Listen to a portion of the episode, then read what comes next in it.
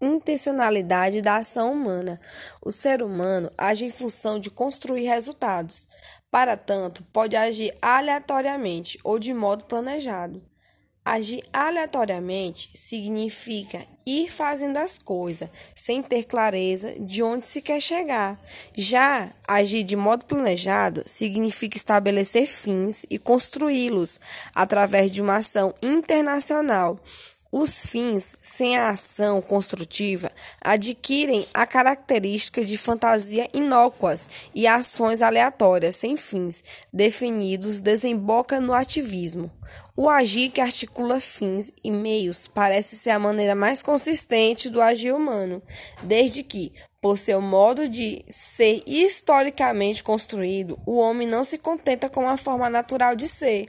Ao contrário, tem necessidade de modificar o meio ambiente para satisfazer suas necessidades.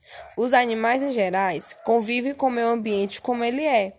O ser humano é inquieto e por isso cria e o recria permanentemente para transformá-lo no seu ambiente.